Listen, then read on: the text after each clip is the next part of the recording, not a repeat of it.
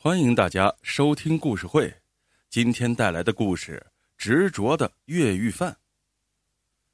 博雷是一个小偷，虽然手法高明，但终究还是被抓进了监狱，判了两年徒刑。不过，让博雷欣慰的是，他所在的监狱实行非人性化的管理。监狱长甚至偷偷的告诉博雷，如果不想在这里苦熬两年，可以越狱。博雷脸上波澜不兴，但心底却乐不可支。没想到自己还能遇上如此奇怪而幸运的事儿，于是，博雷便开始谋划如何越狱。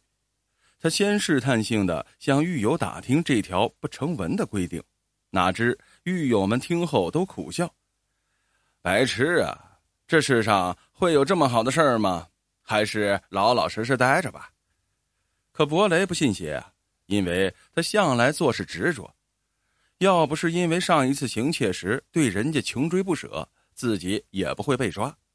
于是博雷决定自己单干。说来也怪，这所监狱的管理非常松散，每天都把犯人们放在外面晒太阳，只要不打架，干什么都行。博雷不管别人做什么，一心就想着越狱。不过他仍是非常谨慎的，同时也担心监狱长当初是在和他开玩笑，所以他把越狱的地点选在了一个偏僻的角落里。博雷一直假装散步，沿着墙根慢走，边走边用手敲击墙壁，以判断墙的厚度。几次下来，博雷终于发现了一面墙壁很薄。博雷暗自高兴，便开始用平时吃饭的钢勺作为工具，用力挖墙。为了不被发现，博雷不敢多挖，每天只挖一点儿。博雷相信，凭借自己的执着精神，一定会挖出一条生路来。事实也确实如此，博雷的越狱行为一直没有被发现。通过执着的努力，他终于在一年多后如愿以偿。挖出了一个可以逃走的洞，可惜，那些狱友们竟没有一个人敢于尝试，真是不幸啊！